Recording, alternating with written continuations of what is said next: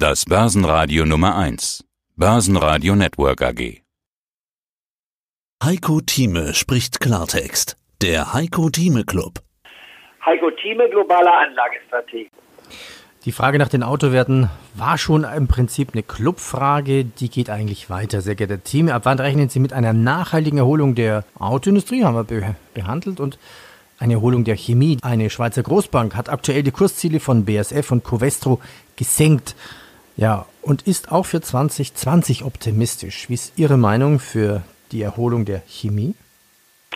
Ich habe Ihnen schon seit Wochen gesagt, dass die BSF interessant ist. Ich hatte jetzt äh, Anfang August sein Abendessen mit einem frühen Vorstand von BSF, der mir so die Interne mal erläutert hat, wie er aus seiner Sicht jetzt als nicht mehr Vorstandsmitglied, nicht wahr, die Dinge sieht.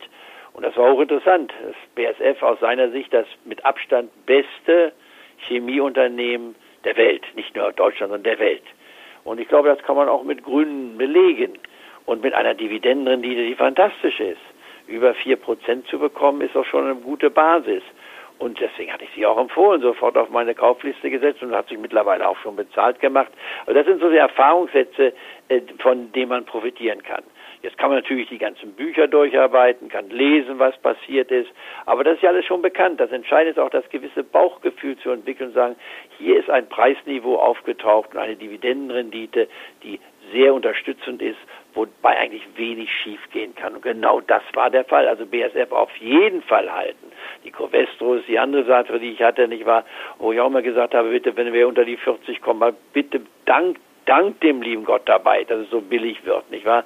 Äh, Im Endeffekt ist das nicht ein 50 Euro oder 60 Euro Papier, da kann man eine 70 oder 80 Euro Marke sehen und auch eine 100 Euro Marke ist da nicht ausgeschlossen. Nur jetzt träume ich natürlich, weil ich etliche Jahre hierbei betrachte und etliche Zyklen dabei auslasse. Aber bitte diese Positionen sind alle absolut zu halten und äh, wenn man sich mal unsere Empfehlung anschaut, äh, die hier gemacht wurden seit Jahresanfang, also ich persönlich meine und bitte auch mal um Rückmeldung von unseren Clubmitgliedern, ich glaube, da brauchen wir uns jetzt nicht zu genieren. Wir haben nicht immer den absoluten Tiefspunkt erst genommen. Kann ich ja auch gar nicht per Definition. Wenn ich immer erst eine Aktie am Tiefspunkt empfehle, dann käme ich ja nur maximal mit einem Prozent rein. Ich muss ja hoffen, dass die Werte noch fallen.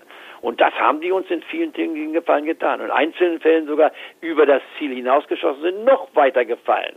Aber dann haben wir ja nochmal nachgekauft, hoffe ich zumindest es von mir empfohlen. Wenn ein Wert sagen wir, eine volle Position hat, man hat jetzt drei Prozent beim Dow oder DAX-Wert oder jetzt bei einem Nicht-Dow oder DAX-Wert hat man seine zwei Prozent und dann fällt dieser Wert plötzlich nicht 20 Prozent noch, sondern 30, 40, 50 Prozent. Ja, dann kann ich doch nachkaufen zu dem Prozentsatz, um wieder auf meinen Einstiegsprozentsatz zu kommen. In anderen Worten, wenn eine 2 Prozent Anlage aus zwei Tranchen bestehen, plötzlich 50 Prozent fällt, dann ist hier noch ein Prozent wert in meinem Portfolio dann habe ich das absolute Recht und die Möglichkeit, nochmal aufzustocken, dass es wieder zwei Prozent wird. Ich habe jetzt mehr Aktien gekauft, aber nicht eine höhere Position, als ich vorher hatte. Und wenn jetzt der Boden sich gebildet hat, der Wert geht nach oben, komme ich mit mehr Aktien als ursprünglich gedacht nach oben und mein Gewinn wird dementsprechend größer. Das ist die Logik dabei. Selbst also Unfälle können damit zu einer Erfolgsstory werden. Man muss nur Geduld haben. Wir haben noch weitere Clubfragen, sehr geehrter Team. Welche antizyklischen Aktien würden Sie aktuell empfehlen? Ja, das ist ein gutes Thema. Ich würde jetzt nicht nur auf antizyklische Werte nehmen. Definieren wir es erst nochmal. Das sind Werte, die, sagen wir, gegen den Trend sozusagen laufen. Das antizyklisch ist. Was ist antizyklisch? Das sind auch Chemiewerte zum Beispiel. Das sind manchmal Verteidigungswerte, die man nehmen kann. Äh, es gibt es verschiedene Gruppen. Also ein typischer Antizykler, manche sagen, das sind spezielle Industriewerte, die wir haben. Ich, ich nehme den Fächer etwas breiter. All das, was für mich stark aus dem aus dem äh, Out of Favor ist, also nicht mehr favorisiert wird, wo die Leute die Hände über den Kopf zusammenschlagen, um Gottes Willen. Dann schaue ich mir diese Unternehmen an und sage, was ist eigentlich an den Unternehmen so falsch? Erste Frage, haben die ein gutes Produkt? Und wenn sie Marktführer sind, dann ist es überhaupt keine Frage. Äh, wenn man an der zweiten und dritten Stelle steht, ist es auch noch akzeptabel. Wenn man ganz hinten ansteht, dann muss man schon sagen, nee, das lohnt sich nicht, dann nehmen wir doch lieber die Marktführer. Es sei denn, der Kursabstand ist so dramatisch, dass sich dann schon lohnt, auch da noch etwas mit aufzusammeln. Ja, und das Zweite ist dann, wenn man hier äh, diesen Sektor sieht, sagen, was ist die Zukunftschance? Da muss man eben auch Umfragen machen. Man muss seine Freunde fragen, die im Geschäft sind. Wie seht ihr das? Was gibt es da zu tun? Da reicht es nicht aus, nur die Bilanzen zu lesen. Die Bilanzen sind wichtig, aber die werden von den Analysten ja abgedeckt, meistens schon. Die haben darauf hinweisen, wie hoch die Verschuldung ist. Und das kann man sich auch an den Daten, die hier von der deutschen Börse veröffentlicht werden, relativ schnell anschauen. Das Wichtige zum Schluss ist, sich einmal den Kurs auch mit anzuschauen, wie lange ist ein solcher Wert schon im Abwärtstrend und dann sich anzuschauen, wer besitzt diesen Wert eigentlich auch, wer ist hier der Käufer.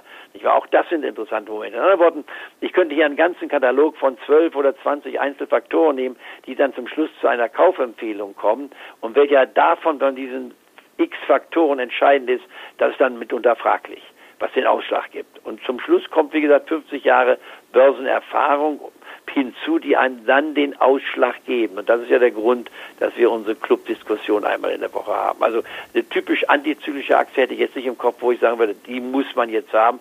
Weil ich schaue mir ja die DAX-Werte an, die 30 Dow Jones-Werte an und dann noch Nebenwerte.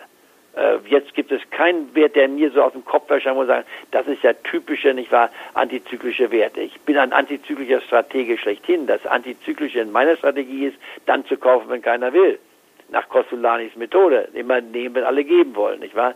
Und das ist schon antizyklisch. Also das machen, was andere nicht wollen. Naja, und, und hinzu kommt ja noch das ein oder andere Abendessen, oder ich habe Sie ja auch in Davos begleiten dürfen. Äh, ist ja auch interessant, sehr interessant, wen Sie da alles kennen und wem Sie sich da unterhalten dürfen.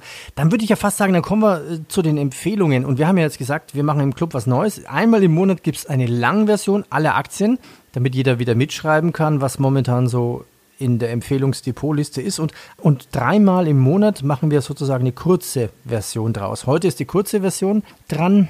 Welche sind denn neu dazugekommen? Gut, es gibt erstens bei mir zurzeit. Sie hörten einen Ausschnitt aus dem aktuellen Heiko Thieme Club. Das ganze Interview können Sie als Clubmitglied hören. Werden Sie Clubmitglied im Heiko Thieme Club, um erfolgreicher an der Börse zu handeln. Mehr dazu klicken Sie auf den untenstehenden Link.